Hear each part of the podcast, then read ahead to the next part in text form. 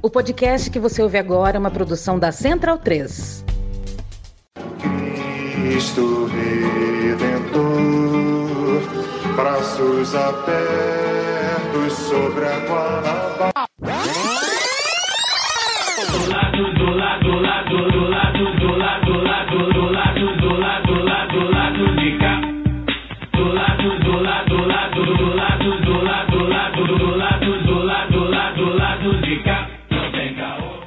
Momento, ouvintes da Central 3. Hoje é quarta-feira, dia 31 de maio de 2023. Eu sou Caio Belandi, direto do Saúl Estúdio, e este é o Lado B do Rio 276, chegando no seu feed. 200 de maio já, né? O pessoal fala que março demorou, maio tá demorando também. O time hoje está com controle de carga, como diz no futebol, né? Tá sendo poupado. É, a gente tá com desfalques, a Luara e o Daniel é, não estiveram aqui. Essa semana foi complicado com horário, com agenda, com estúdio, com nossos horários, enfim. Mas o Fagner tá aqui, não do meu lado no estúdio, mas online, para a gente tabelar de volta. Ele que não esteve na semana passada. Fagner, bem-vindo. Tema importantíssimo hoje, né? A gente estava precisando falar, fazer uns esclarecimentos também, abordar essa questão da educação no Rio, né? Boa noite. É, boa noite, Caio. Boa noite, Flávio. Boa noite, ouvintes. A gente precisa falar de educação, precisa falar de Rio de Janeiro. E tem uma coisa que é que pode parecer besteira, mas no fundo não é. É o fato da gente ter um governo federal agora minimamente normal facilita também que a gente aborde as coisas do lugar onde a gente vive, né? Da cidade do Rio de Janeiro, do estado do Rio de Janeiro, que a gente muitas vezes ao longo desses últimos anos acabou não conseguindo abordar, porque o lado B virou um lado B nacional, porque era tanto absurdo o que acontecia na política do Brasil nos últimos governos, né, no, tanto no governo golpista do Michel Temer quanto no governo genocida do Jair Bolsonaro, a gente muitas vezes acabava sem tempo de comentar o que acontecia na nossa esquina, né? E é muito importante a gente não perder de vista o lugar de onde a gente vem, o lugar onde a gente vive. Então agora com um governo minimamente normal, ainda que com suas contradições aí, suas questões que a gente também precisa abordar, mas acaba sobrando um espaço um pouco maior também para a gente poder abordar é, a nossa aldeia, né? E nesse caso, uma coisa importante que está acontecendo no momento, né, que é a mobilização dos professores da rede estadual contra o governo do Cláudio Castro, um governo absolutamente alinhado ao que de pior aconteceu no Brasil nos últimos anos e não, né, e por, por ser alinhado, obviamente, boicotaria qualquer processo de educação emancipadora e e entre outras coisas. Então a gente está aqui hoje para falar sobre isso, receber um professor, um deputado estadual, mas também um professor, uma pessoa que está intimamente ligada com a pauta da educação e ligada com o movimento de greve dos professores, dos profissionais da educação. Então vamos aproveitar aí os 30 e poucos minutos que a gente tem pela frente para falar sobre isso. É isso, a gente está recebendo hoje o deputado estadual pelo pessoal do Rio de Janeiro, Flávio Serafini. A gente considera o Flávio um dos parlamentares amigo do lado B, né? Acho que é a terceira vez que ele já vem falar com a gente, é sempre muito bom. Como o Fagner falou, né? Além de um deputado com um mandato muito atuante, principalmente na educação, com, com servidores públicos, enfim, um cara que está sempre ao lado das pautas progressistas, das pautas populares, e um professor, né? Também, acho que acima de tudo. E atualmente é membro da Comissão de Educação da Alerj Serafine, bem-vindo novamente. E aí a gente já quer ir direto ao assunto. A gente tocou nesse assunto na semana passada. É, eu dei uma informação que não era bem assim. Os professores tentaram, pô, vamos, vamos falar sobre isso, Caio, vamos falar sobre isso, vamos explicar, vamos explicar. A gente já estava já tava no radar, né? Falar sobre isso mesmo. Então a gente resolveu antecipar esse assunto e a gente quer que você explique, Serafine, é, a situação dos profissionais de educação, né? Falei dos professores, mas enfim, dos profissionais da educação como um todo, do estado do Rio hoje, né? A greve ainda está de pé, ainda está acontecendo, e eu queria saber o que, que essa mobilização exatamente reivindica em termos de direito, de salário, e em que pé está essa greve. Boa noite. Boa noite, lado B. Prazer estar aqui de novo com vocês. Boa noite aos ouvintes. É, realmente estou amigo aí do lado B, terceira vez que a gente vem aqui conversar, e é sempre um prazer pela importância é, do papel que vocês cumprem de trabalhar com informação, com informação crítica, é, e é muito bom estar aqui com vocês. Falando sobre a educação no estado do Rio de Janeiro. Né? A educação do estado do Rio de Janeiro vive um cenário é, de crise permanente, isso tem diversas dimensões. Por exemplo, nós somos um estado que tem um grande quantitativo de jovens é, que sequer concluem a educação básica, né? É, mais de 40% da nossa juventude chega à idade adulta sem ter terminado o ensino médio, sem concluir a educação básica. É, em todas as avaliações que são realizadas a nível nacional, mesmo essas avaliações, a gente tendo críticas, né, a, a, estruturação delas, elas são hoje a única ferramenta que existe. O Rio de Janeiro tem resultados sofríveis nessas avaliações, tanto as nacionais quanto as internacionais, e o Rio de Janeiro tem uma realidade é, muito dura na sua relação com os profissionais de educação. Aqui no estado do Rio de Janeiro, hoje, se praticam salários mais baixos do Brasil. Nenhuma rede estadual hoje no Brasil paga salários mais baixos aos seus professores do que o estado do Rio de Janeiro. Esse é o elemento central para entender essa greve e para entender a crise por que passa a educação. Além disso, a gente tem entre os demais trabalhadores da educação, os que não são professores, né, mas que são profissionais fundamentais, salários abaixo de um salário mínimo. A gente tem entre porteiros, merendeiras, pessoas com salário inicial abaixo de um salário mínimo. Elas não recebem um salário mínimo, porque não pode, né? Então o Estado tem que complementar essa remuneração, mas o piso, né, o, a base salarial delas é abaixo de um salário mínimo. Então isso é uma vergonha, né? O Rio de Janeiro ter essa situação e tem feito isso é, não respeitando o orçamento da educação. A educação ela tem no Brasil uma série de legislações para garantir um orçamento mínimo. E o Estado do Rio de Janeiro tem corriqueiramente desrespeitado essa legislação. Em primeiro lugar, o Estado do Rio de Janeiro, durante anos seguidos, de 2018, 19, 20 21, não investiu o mínimo de 25% das receitas líquidas de impostos na educação. Então, isso, por exemplo, só nesses quatro anos, gerou uma dívida do governo com a educação de 2 bilhões e meio. 2 bilhões de reais e meio o governo do estado deixou de investir né, nesses anos 2018 e 2021 na educação. Além disso, a gente tem uma legislação que prevê, por exemplo, que uma parte da arrecadação com royalties, participações né, de petróleo e gás sejam destinados à educação. Isso é uma legislação federal que se aplica a todo o Brasil e o Rio de Janeiro vem descumprindo. Hum. Só com o descumprimento dessa lei, são mais cerca de 3 bilhões de reais que não foram repassados nos últimos anos. Cito esses dois exemplos para mostrar que a gente tem uma junção muito maléfica de salários muito baixos e recursos que deveriam estar chegando na educação sendo desviados. O resultado disso é um professor, um profissional de educação que sofre, é, que tem um grande esforço, um grande desgaste, e uma rede que acaba ofertando uma educação com uma qualidade inferior à que poderia. É, então, esse cenário todo é, combinado com o fato de que hoje no Brasil a gente tem também uma legislação federal que prevê a existência de um piso nacional para o magistério, ou seja, existe um salário mínimo que todos os estados têm que respeitar para ser o início da carreira do professor, que é o piso nacional do magistério.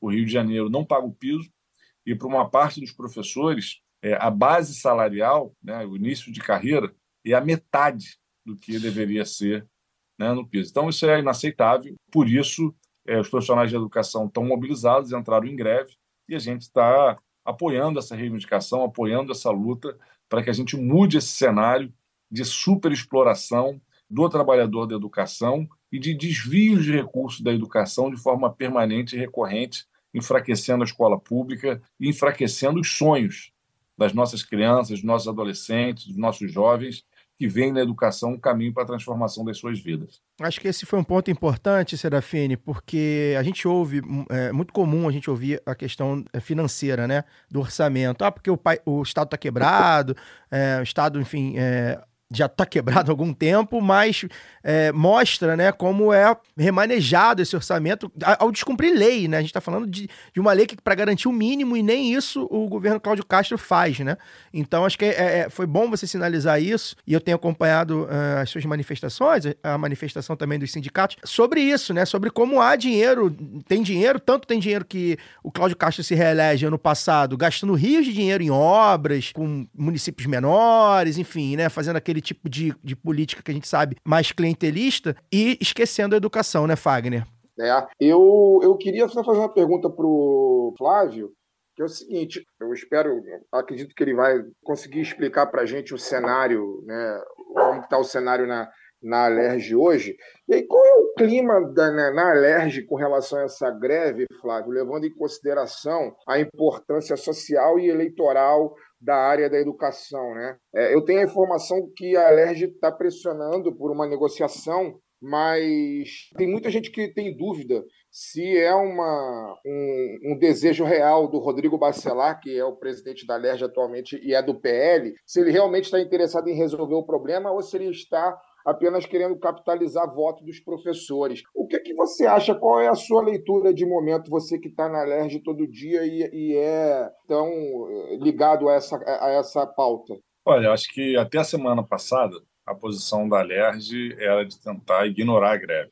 Na semana passada, os profissionais de educação vieram em ato aqui até a porta da Assembleia. A gente organizou uma reunião com alguns deputados para receber, para ouvir as reivindicações. E entre as reivindicações, o sindicato apresentou a demanda de ter uma reunião com o presidente da casa para envolver mais o parlamento nesse debate. A gente tem uma especificidade, a gente teve uma mudança na presidência da Comissão de Educação eu era presidente do mandato passado, antes de mim, é, né, outros deputados presidiram, e sempre se teve uma preocupação em conduzir a Comissão de Educação para fazer os debates mais importantes da educação. O atual presidente é um bolsonarista, ele tem priorizado colocar na agenda debates e ações de perseguir professores que têm divergências ideológicas com ele, professores que ele considera esquerdista. Com isso, ele vinha é, segurando para que a Comissão de Educação não fizesse um debate. Então, na verdade, tem tido pouco debate na Alerj sobre a greve.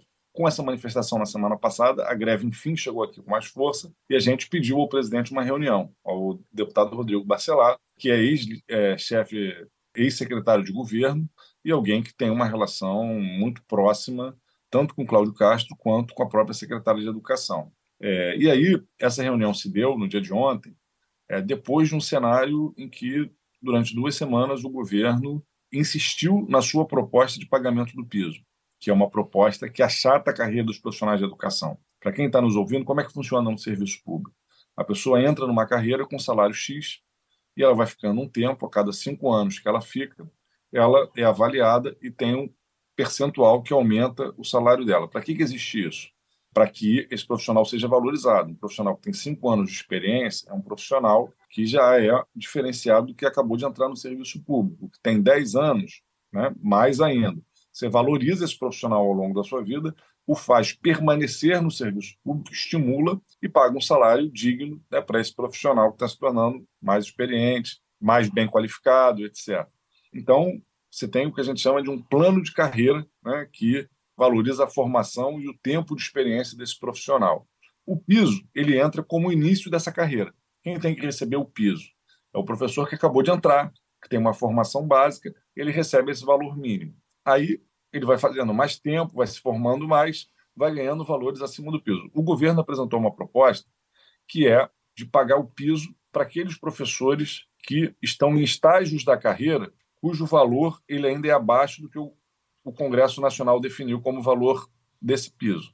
Então, você teria metade da carreira onde o professor ficaria com o salário congelado. Essa foi a proposta do governo, uma proposta absurda, né, que a gente diz que achata a carreira, que o professor ficaria 15 anos na rede sem ter nenhum tipo de progressão, sem ter nenhum tipo de valorização, destruiria a carreira dos professores do Estado do Rio de Janeiro. Então, o governo, durante essas duas semanas, vinha insistindo com essa proposta e não tinha apresentado nenhuma flexibilidade, nenhuma disposição para negociar algo diferente. A proposta do sindicato, por outro lado, era o piso é a base do início de carreira. A partir dele se estrutura o plano que já existe. É, o governo diz que essa proposta tem um impacto muito alto. Qual foi a importância dessa reunião na LERJ? Foi a primeira vez em que é, alguém, falando em nome do governo, disse que há disposição de se buscar uma proposta melhor do que aquela que foi apresentada até agora pelo Estado. É, não se apresentou uma proposta concreta, mas se disse tem disposição e pediram para o sindicato apresentar uma proposta. É, por que, que vocês não apresentam uma proposta e a gente discute? Então, esse foi um ponto positivo,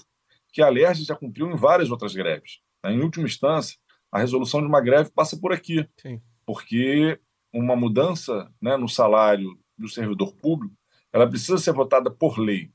Então, em última instância, quando a greve chega ao fim, o governo manda para cá uma mensagem. Às vezes, o governo manda para cá a mensagem antes de chegar a um acordo com o sindicato. Aí, o parlamento, mais ainda, busca esse acordo para, quando votar uma proposta, já votar uma proposta que contemple uma saída da greve. Então, agora o que a gente fez foi iniciar essa conversa. A gente avalia que foi positiva é, a reunião. O presidente da LERJ, junto com a secretária de Educação, foram os que sinalizaram não. O governo, então, aceita discutir uma proposta intermediária, apresentem uma proposta para a gente seguir discutindo.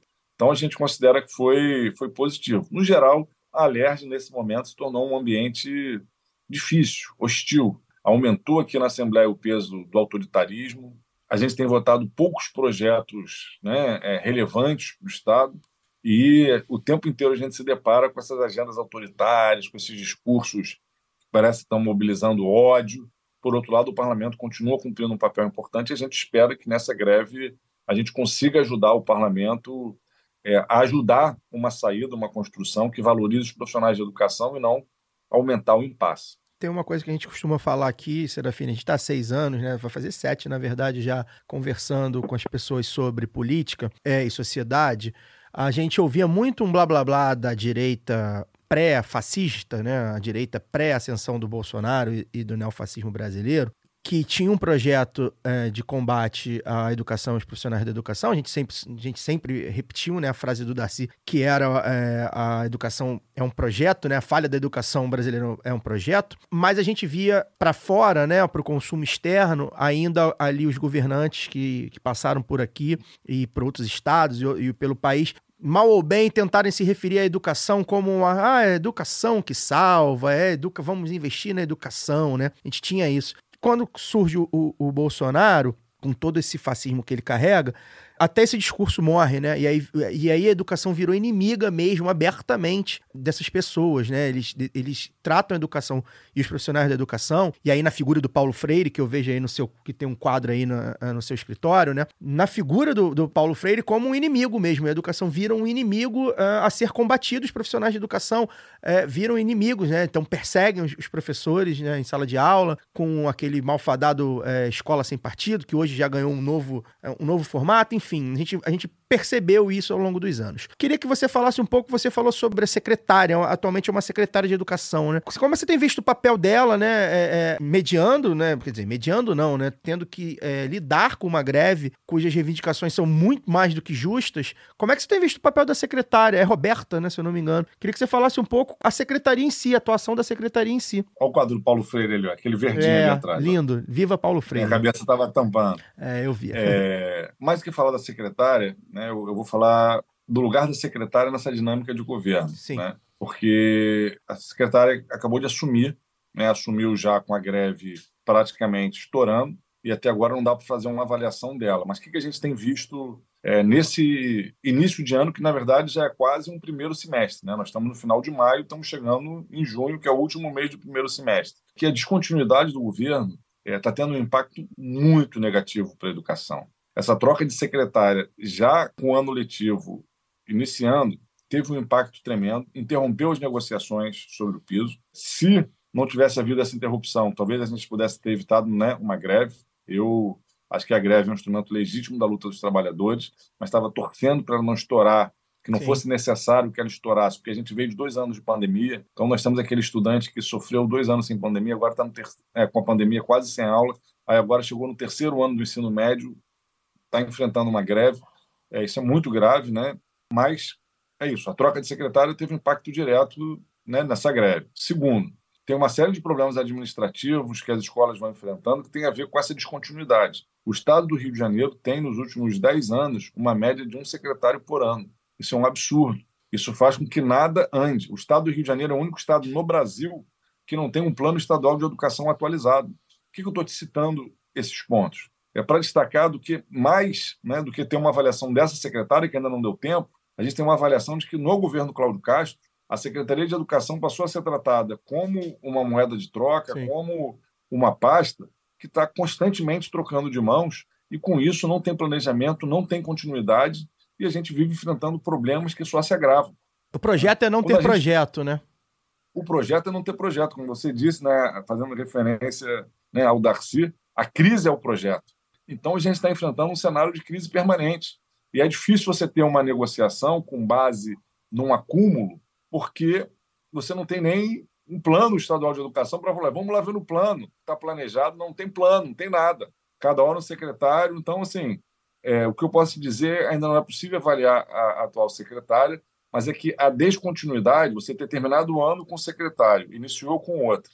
Essa Sim. outra mudou no início do ano letivo, entrou agora a secretária Roberta. Isso teve um impacto é, muito negativo. A gente começou o ano desorganizado, estamos ainda enfrentando muitos problemas administrativos nas escolas, nas regionais, tivemos descontinuidades e isso está tendo um impacto é, em tudo. Então a gente está pressionando para que as coisas caminhem, né? A gente está pressionando para que tenha uma resolução para esse problema da greve e outros problemas. Eu vou te passar uma informação. Hoje o Estado do Rio de Janeiro ele tem uma carência de 12 mil professores, quase 13 mil. Não faz concurso há quanto tempo? Que, desde 2014. Sendo que a carência imediata para agora, para você ter todas as turmas com aula, é de 2 mil professores. Porque 12 mil, uma parte dessa carência, cerca de o equivalente a 10 mil professores, ela é sanada com hora extra dos professores que atualmente já são vinculados da rede. É uma forma de exploração desses professores que não ganham nada, assim, ganham a remuneração da hora extra, mas não levam para a aposentadoria. Se ficarem doentes e se afastarem, perdem. Agora, na greve, estão tendo essa hora extra cortada. Ou seja. Adoecimento é... mental muito forte, né? Tem, tem questões de adoecimento. De... Tem professor que dá 60 horas. Esse professor devia ter duas matrículas. Só como o Estado não abre concurso, ele não tem condições de ser aprovado de uma nova matrícula e ter uma situação econômica financeira muito mais estável. É, então, eu quero alertar para esse número. Hoje, existe uma falta imediata de 2 mil professores na rede, é o que se reflete em cerca de 10 mil turmas com carência de alguma disciplina no estado do Rio de Janeiro. Então, para quem está falando assim, ah, essa greve vai deixar os estudantes sem aula. A gente também está preocupado com a interrupção das aulas, mas 10 mil turmas hoje no estado do Rio de Janeiro já contam com a falta de professor para alguma disciplina, e isso é um problema grave que a gente tem atacado e o governo Cláudio Castro não tem respondido. Demorou seis meses para nomear pouco mais de 300 professores, seis meses para nomear 300 professores, isso é uma vergonha. Sim. É uma vergonha. E isso acontece por quê? porque cada hora é um secretário, cada hora entra alguém novo, uma equipe muda o departamento pessoal é, e o governo não tem vontade política. A situação é tão vexatória que nesses seis meses que o governo deveria contratar esses professores para sanar as carências, se exoneraram mais professores do que os que foram contratados. Se exoneraram ou se aposentaram, ou seja, saíram da rede, mais professores do que o número contratado. É, isso é uma vergonha e reflete bem o tamanho da crise que a educação do Rio de Janeiro está enfrentando peço licença para dar uma pausa no programa e apresentar os nossos parceiros. O sorteio para apoiadores e apoiadoras do lado B é um oferecimento da Camisa Crítica. Ouvinte tem 10% de desconto no cupom Lado B no site www.camisacritica.com. Vale lembrar que tem camisa crítica também no armazém do MST e na livraria Leonardo da Vinci, ambas no centro do Rio. Passe lá para conferir os materiais, breve em São Paulo e quem sabe em mais cidades. Camisa crítica criada para uma esquerda que não tem medo de dizer seu nome. E que tal aprender inglês, espanhol francês de maneira leve, dinâmica, com afeto e senso crítico? Conheça a WeCreate, o curso de idiomas parceiro do lado B. Acesse www.wecreateidiomas.com. Siga também nossos parceiros nas redes sociais. Obrigado pela atenção e voltamos ao programa. Bem, Flávio, eu ia te perguntar, é, mas você meio que respondeu. Uma das perguntas que eu queria te fazer, você meio que já respondeu ao final, quando você fala que o governador é, ele ignorou, né? Ignora a educação. É, mas eu queria aproveitar que a gente está falando de educação e está falando de greve, e eu queria trazer um outro assunto que tem, aparentemente, também pode ter tudo a ver, é que você fala que o Estado, no momento, tem falta de 2 mil professores imediatos, né? E no meio de todo esse caldo de greve, de questões educacionais e tal, o Brasil discute ou pelo menos deveria discutir de maneira séria uma coisa muito grave que está tentando ser imposta, que é o novo ensino médio. Né? E eu acho que isso, de alguma forma, também tem relação, afinal de contas, as escolas, né, as escolas estaduais, elas são escolas de ensino médio, né? E aí eu pergunto para você o seguinte: como fica essa questão, uma vez que a gente já tem falta de professores hoje. O novo ensino médio, na prática, ele acaba com algumas disciplinas, ele cria, vamos colocar assim, disciplinas aleatórias e acaba com disciplinas que a gente está né, tá acostumado a, a, a, estudar tradicionalmente, a filosofia, a sociologia, entre outras coisas. Como que fica o cenário né, diante desse absoluto caos que você narra, de falta de professores, de professores mal remunerados, de escolas sem estrutura nenhuma, de profissionais desmotivados, estudantes desmotivados. E nesse caldo todo, a gente tem uma proposta de novo ensino que pretende simplesmente transformar a escola num espaço de depósito de gente ainda mais do que ela já é no momento. Como que fica essa questão? Como que fica o novo ensino médio relacionado com a questão da greve especificamente no estado do Rio de Janeiro? Olha, Fagner, questão importante. O novo ensino médio ainda não entrou na mesa de negociação, porque o impasse ao redor da questão econômica é, acabava que colocava essa questão meio que congelada. A gente tem a expectativa que agora, destravando esse debate econômico da questão salarial, a gente também possa entrar no debate do novo ensino médio, que precisa ser revisto. Né? Esse debate está sendo feito nacionalmente e a gente precisa fazer esse debate também aqui no estado do Rio de Janeiro. O que o novo ensino médio prevê? é, ele prevê uma mudança né, na, na organização curricular que permite que todas as disciplinas sejam extintas, à exceção de português, matemática e inglês. Todas as outras disciplinas podem deixar de existir e ser agrupadas por campos de conhecimento. Com isso, né, o que, que a maioria das escolas estão fazendo? Estão cortando disciplinas que eles não querem mais que existam, como sociologia, como filosofia, mas o novo ensino médio ele permite mais que isso, ele permite que história, que geografia, que biologia, que física, que química deixem de existir enquanto disciplinas isoladas e sejam agrupadas como campos de conhecimento. É, além disso, reduz é, a carga horária que esses conhecimentos dessas disciplinas tradicionais podem ser ofertado para os estudantes. Então, empobrece muito a formação dos estudantes. E falou: ah, nós vamos diminuir essa parte, mas vamos dar uma parte que o aluno pode escolher. Mentira. Né? Hoje, todas as avaliações sobre a implementação do ensino médio no Brasil mostram que os alunos não estão tendo direito de escolha.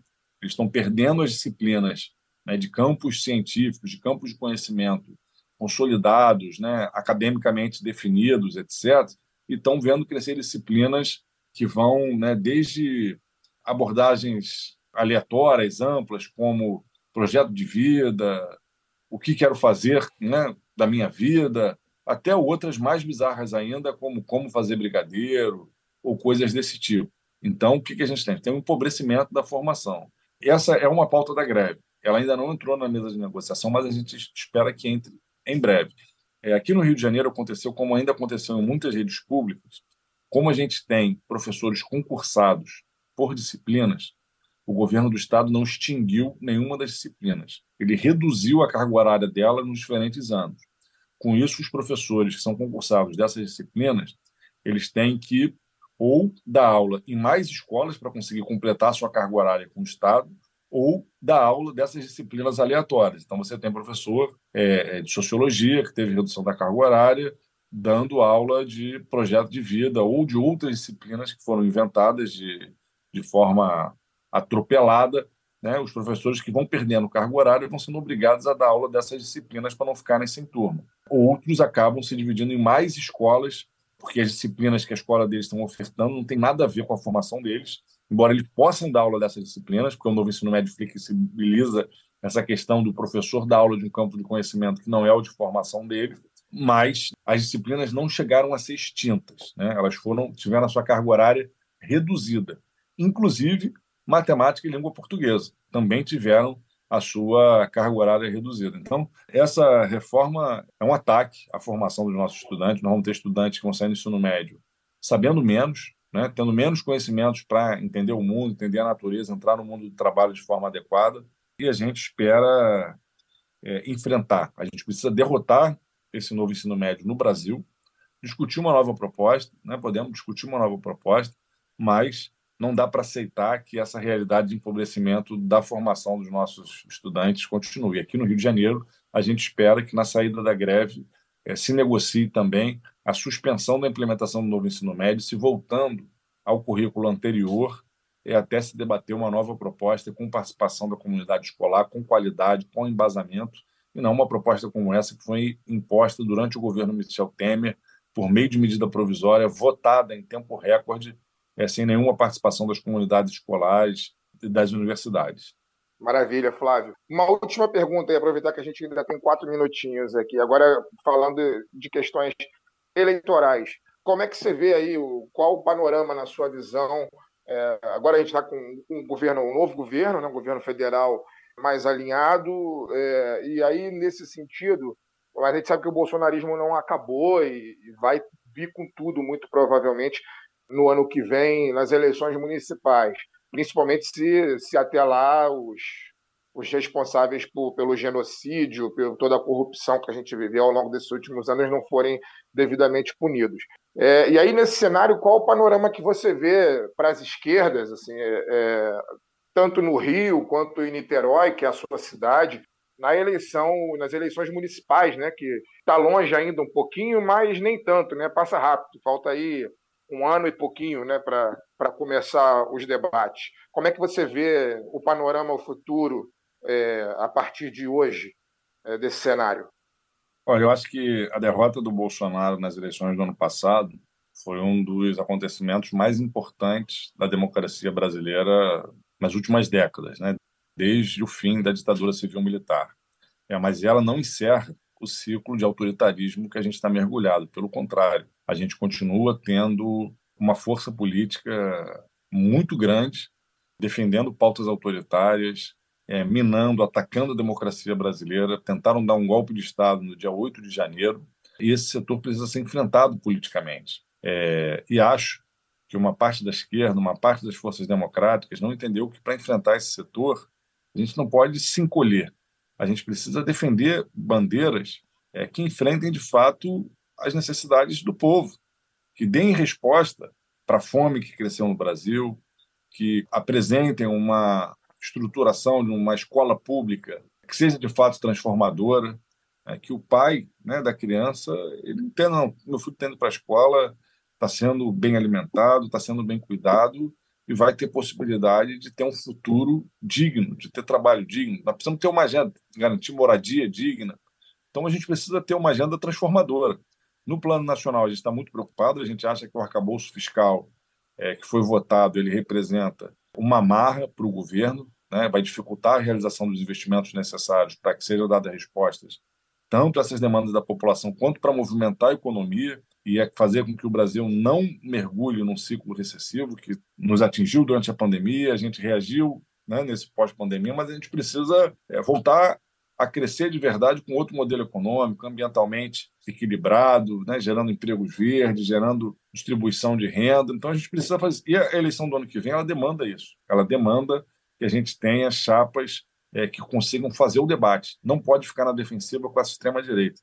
É, então, por exemplo, aqui no Rio de Janeiro, a gente avalia que o governo Eduardo Paes é um governo que não consegue enfrentar esse discurso de ódio da extrema direita, essa lógica é de redução dos direitos sociais. A gente precisa ter uma outra agenda de ampliação dos direitos sociais, fazer do Brasil um país menos desigual, mais solidário, com condições dignas de vida para a população. Lá em Niterói, a mesma coisa, né? A gente tem um governo que se apresenta como progressista, mas temos 3 mil crianças é, que todos os anos estão na fila para ter vaga na escola. Isso é inadmissível. Uma das cidades mais ricas do Brasil, Niterói, que tem royalties do petróleo, é não investir de fato para garantir que não tem nenhuma criança fora da escola. Eu estou aqui com um documento na minha mão, que é um documento do Ministério Público, pedindo que a Prefeitura de Niterói seja multada porque descumpriu todos os acordos que fechou, já em âmbito judicial, para minimamente investir na rede de saúde mental do município. Né? Então, não dá. Né? A gente não pode aceitar que governos nos representem como parte dessa representação democrática, governos que não tenham, de fato, uma agenda transformadora. Por quê? Porque se isso acontece, nós vamos ser engolidos pela extrema-direita.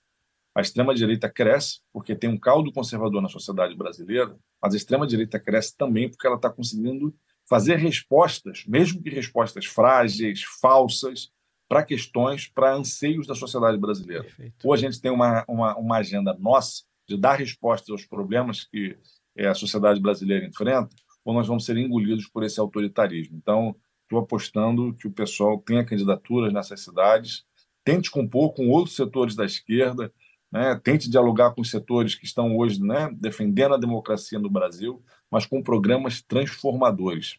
A resposta a essa agenda ultra radical da extrema-direita, não pode ser, da nossa parte, um medo de defender as pautas transformadoras. Pelo contrário, quanto mais a gente faz isso, mais eles ganham hegemonia na sociedade, mais eles ganham capacidade de construir maioria, como a gente tem visto na maior parte dos parlamentos do Brasil, inclusive aqui na Assembleia Legislativa.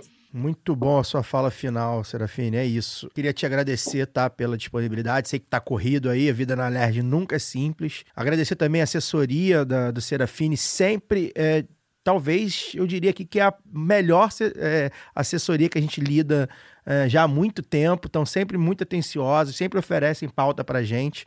Sempre que eu, que eu mando mensagem é responde na hora, dá um jeito, vê a agenda.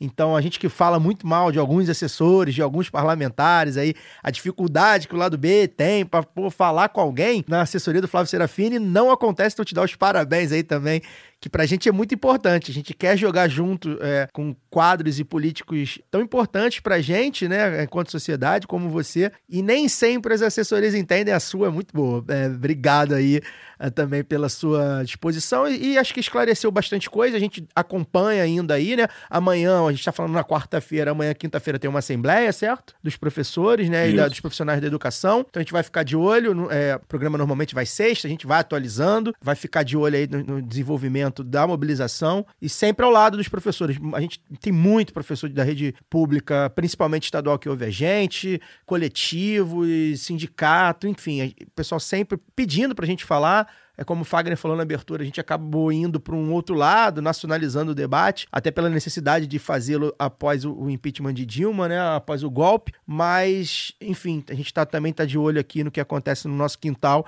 que como a gente sempre fala, o Rio de Janeiro é uma espécie de laboratório do Brasil para tudo, né? E a cara do Brasil muitas vezes, né? Então essa cara precisa ser melhor tratada e pessoas como você, políticos como você, ajudam no debate. Obrigado, tá, Serafine? Boa noite. Valeu, Caio. Valeu, Fagner. Boa noite.